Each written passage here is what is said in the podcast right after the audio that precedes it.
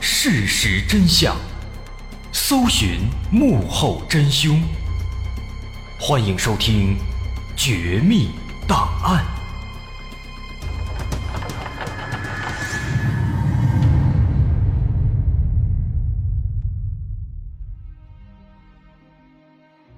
还原事实，探索真相。欢迎来到今天的《绝密档案》，我是大碗。今天咱们要讲的这故事，跟之前咱们说的亚当斯的故事，乍一看有点像。说有一个下岗在家的男子，从某一天开始突然变得很奇怪。他说有人在跟踪自己，整天疑神疑鬼，而且他疑神疑鬼的程度越来越严重，直到有一天。他忽然急匆匆地在纸条上写下了一串不知所云的英文字母，之后立刻开着自己的小汽车离开了家门。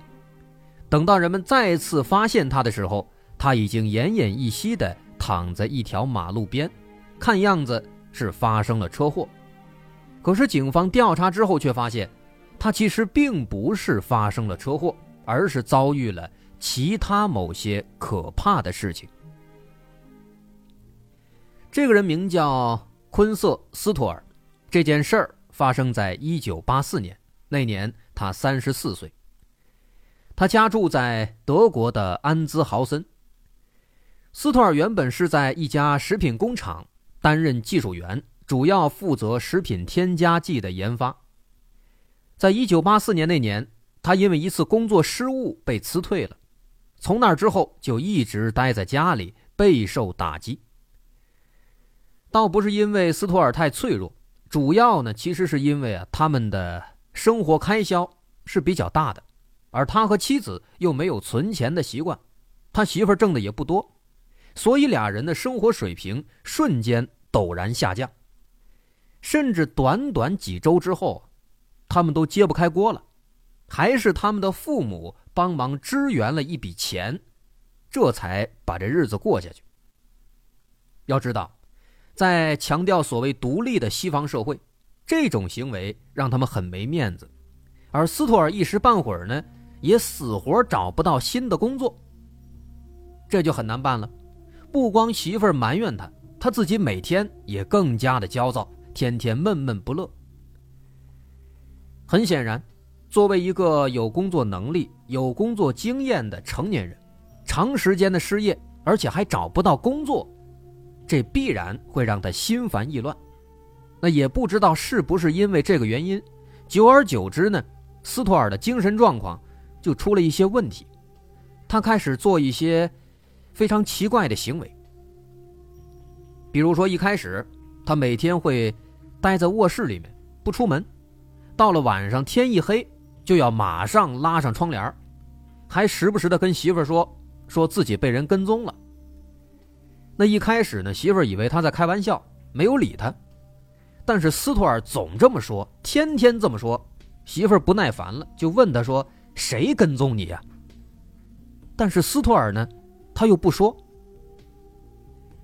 这只是一个开始，接下来的很长时间里，斯托尔的状况可以说是愈演愈烈。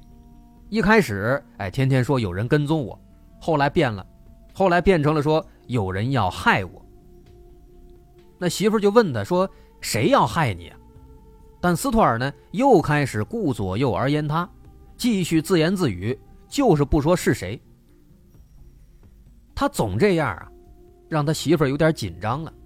这别是因为丢了工作被刺激到了，成了精神病了吧？于是赶紧就给他带到医院去看心理医生。那果不其然，医生诊断之后给出的结论是这样的。说斯托尔的症状啊，非常像是被害妄想症，但是现在呢还没那么严重啊，可能只是因为失业引发了一些偏执和多疑的情绪。那这种现象在一般人的身上偶尔也会出现，所以不用太担心，好好的让他休息一下，哎，多散散心，分散一下注意力，慢慢的就好了。虽然医生是这么说的，但是随着时间推移，斯托尔的情况。却没有好转，还是天天嚷嚷着说有人要杀自己。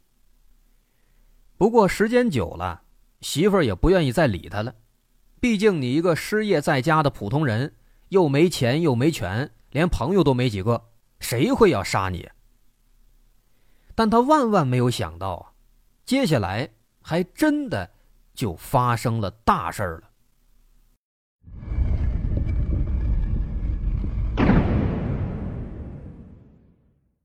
一九八四年十月二十五号这天晚上，斯托尔像往常一样坐在沙发上发呆，他媳妇儿正忙着做家务。突然间，斯托尔像触电了一样，从沙发上一跃而起，跑到书桌前，拿起一支笔要写什么东西。就这样在那儿磨蹭了十几分钟以后啊，他忽然兴奋地大喊了一声：“我明白了！我终于明白了！”这一嗓子。给他媳妇儿吓了一跳，赶紧过来问他：“你明白啥了？”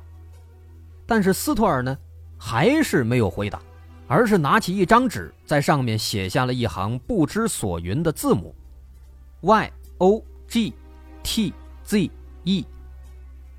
但是写完之后呢，他又马上把这行字母给一笔勾掉了。他媳妇在旁边都看傻了，看了半天，这几个字母放在一块儿。这既不是德语当中的单词，也不是英语当中的单词，那这什么意思呢？看了半天，她也没看懂。但是因为最近丈夫总是疯疯癫癫的，她也习惯了，也懒得问他，就自己一个人转身睡觉去了。而此时的斯托尔呢，他却非常兴奋，他迅速穿好衣服，开着自己的小汽车离开了家。大约在当晚十一点左右。他来到了一家酒吧里，这家酒吧呢，他之前常来，所以跟酒保是很熟的。酒保看到他，马上给他端了一杯酒。可是万万没想到，斯图尔就喝了一口酒，突然他就晕倒了，直挺挺地摔在地上，吓得酒保和服务生赶紧过来把他扶了起来。几分钟之后，斯图尔醒了过来，这一跤啊，摔得可真不轻。脸都给摔破了，肿了一个大包。酒吧老板很好心，表示说可以把他送去医院，但是斯托尔拒绝了，说自己还有事儿得离开了。不过呢，醒来以后的斯托尔表现得非常急躁，他甚至忘了拿自己的外套，就迅速离开了酒吧。之后大约在凌晨一点钟，他开车来到了十公里外的一个叫做海格尔斯的小镇。这个地方呢是他的老家，他童年时期在这生活，他的父母现在也在这居住。但是来到这儿之后呢，他又干了一件让人无法理解的事情。他没有去父母家，而是来到了一个老太太家的门前。这家住的这个老太太他很熟，小时候他经常来这个老太太家里玩，跟这个老太太关系非常好。那他大半夜的来找人家干嘛呢？后来根据目击者描述啊，说当时斯托尔他来到这个老太太家门前之后呢，没有马上敲门，而是在门口来回踱步，好像非常犹豫，徘徊了一两分钟，他才好像下定决心了，走到门前开始敲门，一边敲门一边喊：“他说，我是斯托尔，我有很重要的事情需要告诉您。”那屋里的老太太呢，显然也听出来了是斯托尔。但是当时毕竟已经凌晨一点多钟了，换成谁那也不敢轻易开门啊。所以老太太就隔着门对斯托尔说：“孩子，啊现在太晚了，你赶紧回家吧。有什么事儿啊，咱们明天再说。”那既然人家不开门，斯托尔也不好继续待在这儿了，于是呢就打算离开。不过在离开之前，他神秘兮兮的隔着门说了一句：“他说。”今天晚上将会发生可怕的事情。说完之后，他扭头走了。那么后来的事实证明，这句话的确不是乱说的。两个小时以后所发生的一切，的确就是一件可怕的事情。两个小时以后，凌晨三点多，有两名路人，在九十多公里外的一条公路上。发现了一辆翻倒在地的小汽车，很显然是发生了交通事故。这两个路人赶紧跑过去查看，发现这辆车一头撞在了路边的树上，车头已经被撞烂了。在车里有一个奄奄一息的男子，他坐在副驾驶的位置，而且这名男子全身赤裸，嘴里一直嘟嘟囔囔，听不清在说什么。那见到这个状况，这两个路人赶紧找到附近的公用电话，打电话报了警。警方赶到现场之后，马上把这名男子从车里救了出来。那不用说，大伙肯定也猜到了，这个男子就是斯托尔。但是非常遗憾，斯托尔的伤势非常重，没有撑到救护车来，他就断气儿了。那既然他死了，警方就只能从这两个路人的身上了解信息。那么，路人表示说，在警方来之前，斯托尔曾经断断续续的跟他们说过一些话。说了什么呢？斯托尔是这么说的：“他说当时在车里还有四个人跟自己在一起，那四个人把自己搞成了这个样子。”那两个路人就问他说：“那四个人是谁呀？是你朋友吗？”斯托尔回答说：“不是。”但是说完这些之后，斯托尔就昏迷了。所以说，这就是他留下的所有的信息了，是非常模糊的。那后来医生终于赶到了，也查清了斯托尔的死因，他死于车祸造成的脏器损伤。那这一点倒是没有什么可疑的地方。不过呢，在进行了更为仔细的勘查之后，警方发现，这似乎不是一起简单的车祸。而是一起被伪装成车祸的更加复杂的案件。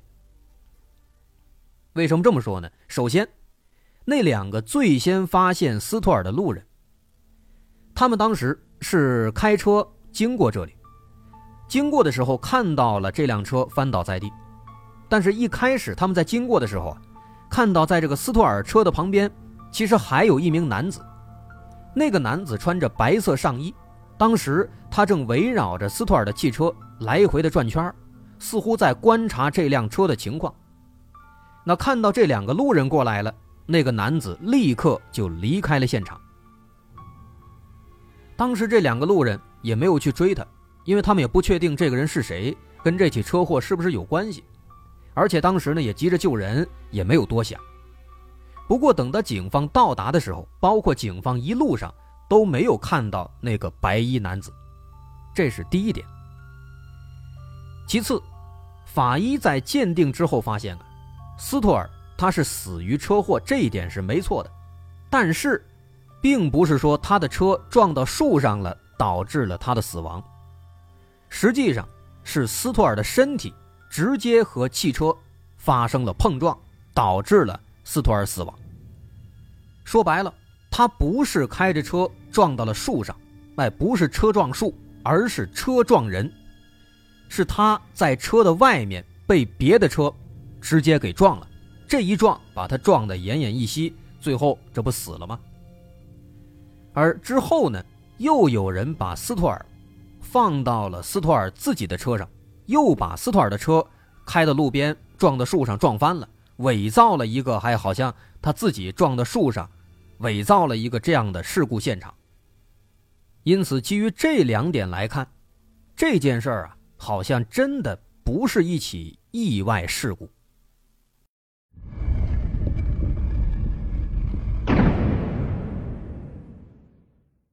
所以说这么看的话，这起案子就变得复杂多了。究竟是谁撞了斯托尔呢？会不会是斯托尔临死前所说的那四个人呢？那个在现场徘徊的白衣男子又是谁呢？他会是凶手之一吗？很遗憾，警方在现场没有发现更多线索。后来，警方联系到了斯托尔的妻子，这才得知了他案发之前的那种种的异常行为。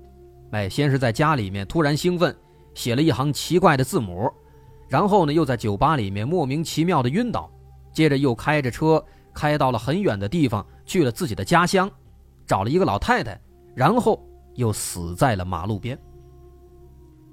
这几件事情之间是否存在关联呢？尤其是在他离开老太太家之前，他说了那句话，他说今晚将会有可怕的事情发生，这是不是意味着他对自己的死已经提前有了预见呢？其实我们来分析这件事儿的话，我们可以把它割裂开来，分成前后两部分。我们只观察这件事儿的后半部分，斯图尔的死亡。其实对于他的死呢，我们能发现，在这样的现场、这样的状况，无非也就存在两种可能。第一种可能，这纯粹就是一场意外，有四个人开车不小心撞到了斯图尔，想要逃避制裁，于是把他拖进了他自己的车里，又把他的车给撞烂了。伪装成了一场意外，而当时在附近徘徊的白衣男子，可能就是那四个人当中的一个。他想看看斯托尔到底死没死。那第二种可能呢？很显然，认为这可能不是一场意外，是提前策划好的一起故意杀人事件。说有四个人可能先是开车撞了斯托尔，又伪造成了车祸现场，而那个白衣男子可能就是凶手之一。而斯托尔当时全身赤裸，衣服被扒光了，这一点可能和这个提前策划好的故意杀人事件，这也是比较吻合的。毕竟，如果是真的有人不小心把他撞了，那没有理由还要脱他衣服啊。但无论如何呢，这两种可能性，不论是过失还是意外，那四个人毫无疑问都必须是要找到的，他们都要负责，只是说他们所负的责任大小不一样。但这四个人是谁呢？要搞清这个问题，还要联系这件事的前半部分，看看前半部分当中有没有线索。那么，在故事的前半部分，我们之前也说了，斯托尔做了一系列的奇怪的事情。我们从后往前逐一分解。首先，在公路上被人发现被撞车之前，斯托尔去找了那个老太太，老太太没开门。从情节上来说呢？老太太跟这事儿应该没有关联。那警方后来对着老太太也做了简单的调查，发现的确如此。老太太置身事外，跟这事儿没有关系。那么再往前推，去老太太家之前，她在酒吧里晕倒了。这件事儿可能比较容易引起人们的关注。我们会想，会不会是那杯酒有问题呢？如果是，那么当时给她倒酒的酒保就有问题。不过，警方在调查之后发现，这个酒保他有充分的不在场证明，他一整晚都在酒吧里，许多人都可以作证，而他跟斯图尔之间也不存在纠葛，甚至他们的关系还不错呢，所以说酒保应该也没问题。那么这事儿再往前推，就是斯图尔在家里写下了那一串不知所云的字母了。那串字母呢？写的歪歪扭扭啊！我们有一张那些字母的照片，但需要说明的是啊，斯图尔当时自己写下的那个原版的纸条，后来不见了。我们现在看到的这个照片呢，其实是斯图尔的妻子，他凭借着自己的记忆写下来的。因为当时斯图尔他写下这个字母之后呢，他妻子也很奇怪，他就看了半天，所以对这个字母呢印象比较深。所以我们现在看到的是他妻子还原的。那如果大伙儿想看这个照片，看一些其他的相关补充资料的话，可以关注我们的微信公众号，在微信搜索“大碗说故事”，点击关注之后，在微信公众号回复关键词“食品工程师”，食品工程师回复之后可以查看本期的相关补充资料。那么，如果我们能够认定斯图尔的妻子她的对这个字母的回忆是没有错的。那么这串字母，它是什么意思呢？Y O G T Z E，六个字母都是大写。那么对这串字母呢，其实有这么四种猜测。第一种，有人认为这儿的这个字母 O 其实是数字零，这个字母 Z 呢其实是数字二。那字母 G 有可能是数字六。所以说，实际上它可能是一个车牌号，Y 零六 T 二 E。不过，警方当时专门去查了查，发现这个车牌号当时并不存在，所以这可能性不对。第二种猜测，有人认为它可能是 Y 零六 T Z E，就是说那个 Z 呢，可能就是 Z，不是二。那 Y 零六 T Z E，这是罗马尼亚的一家电台的呼号。那如果它真的代表的是电台呼号的话，那么这事儿啊，可能就变得更复杂了，很容易往阴谋论的角度去猜测。当然，警方也联系了这家电台，调查之后，对方表示他们不认识斯图尔，他们只是一个当地电台，跟德国也没有关联，所以第二种可能性大概率也不对。第三种猜测，有人认为呢，这个 Y O G T Z E。这几个字母的顺序啊，可能写错了。他想写的可能是 Z Y G O T E。这个翻译过来，它是受精卵的意思，是一个英文单词。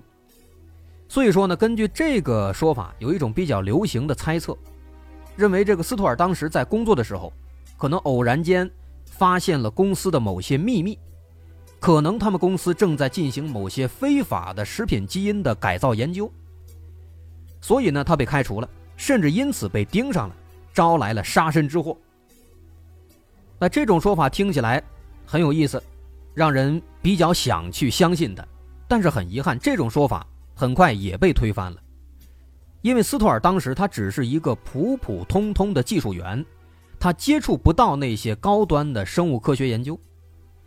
况且这个基因科学在那个年代呢，也还没有发展起来。所以这个推测看似很有味道，很不错，实则站不住脚。另外，对于这串字母的最后一种猜测，说这串字母啊，可能纯粹就是瞎写的，没有任何意义。那硬要这么说的话呢，其实也不是没可能。但是这件事儿啊，如果真的是这样，那就真的没法分析了。况且当时，斯图尔很兴奋啊，大喊一声：“我明白了！”写下来，然后又勾掉了。说明当时他肯定是在思考某些东西，才写下这些字母的，肯定是事出有因才会写下的。所以现在呢，咱们把这件事儿可以说从头到尾梳理一遍了。我们发现呢，确实好像也没有什么思路。警方思考的比我们分析的肯定还要多得多。即便如此，警方也没结果。